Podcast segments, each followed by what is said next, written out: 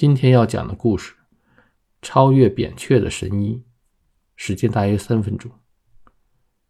扁鹊是我国历史上最著名的医生，是神医的代名词。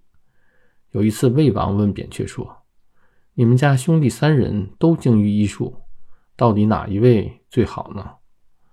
扁鹊答：“长兄最好，二兄次之，我呢最差。”魏王再问。那为什么你最出名呢？扁鹊答：“长兄治病是治病于病情发作之前，由于一般人不知道他事前能铲除病因，所以他的名气基本为零，默默无闻。二兄治病是治病于病情初期时，随手开几个药方就能药到病除，一般人以为他只能治轻微的小病，所以他的名气只到达本乡里。”而我是治病于病情严重之时，一般人都看在我在穿针放血、切骨割肉、开膛剖腹，所以以为我的医术高明，名气因此响遍全国。现在我们知道了，最牛的神医是扁鹊的长兄。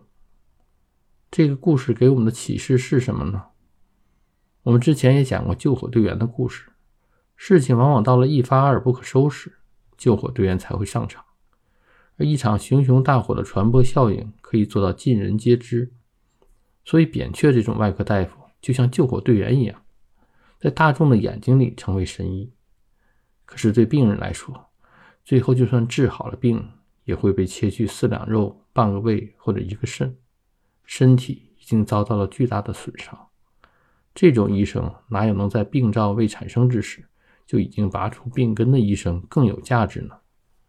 可是我们的社会评价体系，往往就是把能切能缝的外科大夫奉成了神医，却把那些去除病灶的无名医生放在了角落。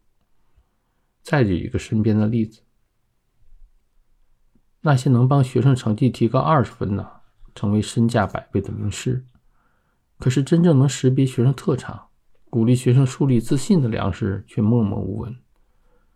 那么是提高成绩重要，还是让孩子树立信心、找到人生努力的方向更重要？我们明明更需要第二种粮食，可一窝蜂的都去追捧第一类名师，这是不是我们日常生活中评价标准的一个误区？欢迎到评论区发表你的看法。如果你喜欢这个节目，请订阅本专辑。